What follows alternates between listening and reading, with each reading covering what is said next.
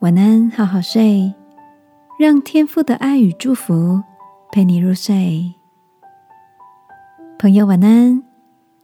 今晚来听听天才老爸如何陪伴你一起面对生活上的大小问题。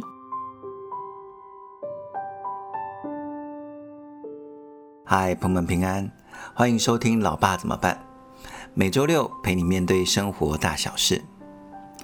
上次我们讲到线上小家，有些朋友在问，我就再介绍一下。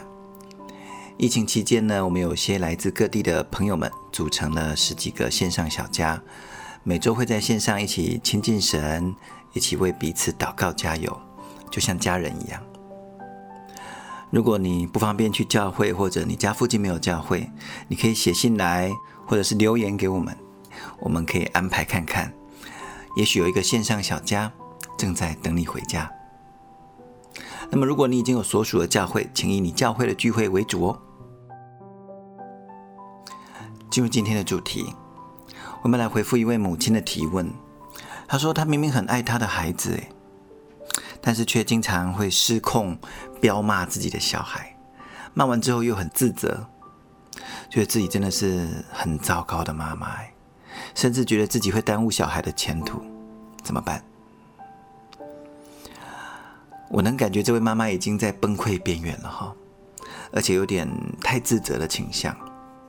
我听过一位亲子专家吴志珍老师他的分享，他说现代的父母是最用心的父母，但也是最有挫折感的父母。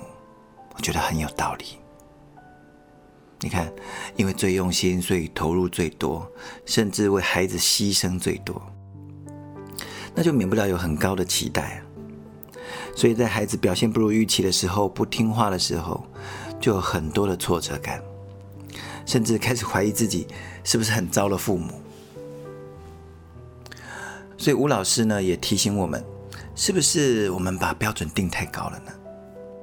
我们甚至是在期待孩子做一些我们自己也做不到的事，有没有可能呢？比如说孩子功课一直拖拖拉拉不去写。其实这也是人性里面一种想要逃避挫折，啊，逃避无聊的一种本能。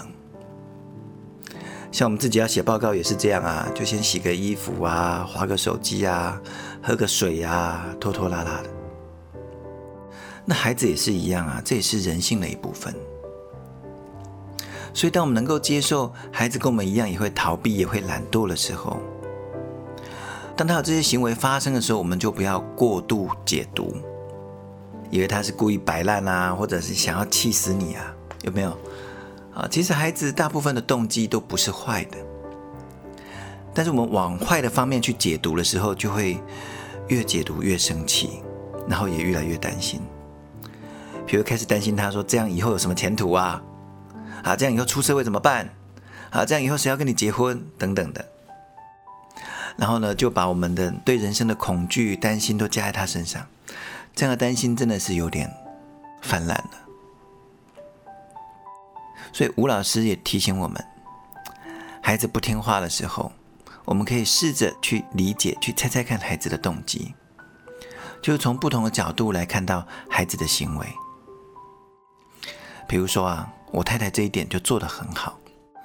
我们家老二呢，之前学游泳，那游泳呢，到后来他就不想去，很抗拒去这样。我就觉得这个游泳也是你自己要学的哦。那我钱都缴下去，你现在是因为懒惰，还是遇到困难，你想半途而废？不行，这样以后出社会怎么办？对不对？我的担心就泛滥了，而且很生气。啊，那我太太就很有耐心呐，她就把小孩拉到旁边去，啊，就问说：“那你遇到什么困难吗？”跟妈妈说这样。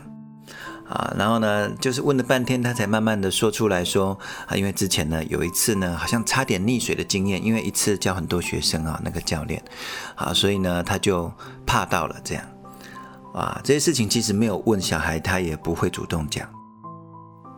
那他很棒，他就是去理解孩子的动机，他的难处。并且呢，他就想到，那我帮你先安排一对一的教练，好，可以陪你进入状况，而且因为一对一嘛，他就不会管不到你，可以帮助你，就不用那么害怕，好，所以呢，几堂课下来之后，他再回到大班去上就很顺利了，哇，那他就游得很开心。啊，甚至这个结业典礼的时候还要潜到水底下去拿这个毕业证书，然后孩子他就很帅、很顺利的完成，有一个很棒的 ending，而且也学会游泳了。你看孩子的动机其实都不坏，但就是我们大人有一个自己的惯性思考，好去看孩子说一定是这样，好那就那样子的一定是这样的那个心情，有时候就把孩子给抹杀了。所以真的理解孩子的动机，支持孩子的难处，并且我们一起对未来充满盼望，求神帮助我们成为更 OK 的父母。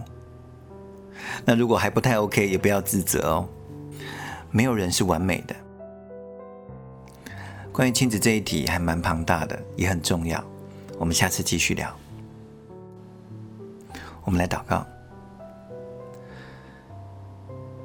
亲爱的天父，谢谢你让我们的孩子做我们的孩子。主啊，有时候真的是我们不知道怎么样来爱孩子，有时候。就算知道这些道理，好像也做不到一样。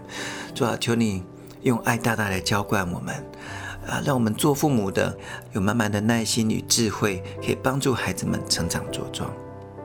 也求主来安慰啊这些为孩子心力交瘁的爸爸妈妈们，可以回到你的爱里面来做孩子。我们可以不用是完美的父母，但是我们一定要享受当你所爱的孩子。谢谢天父奉耶稣基督的名祷告。阿门。晚安。Good night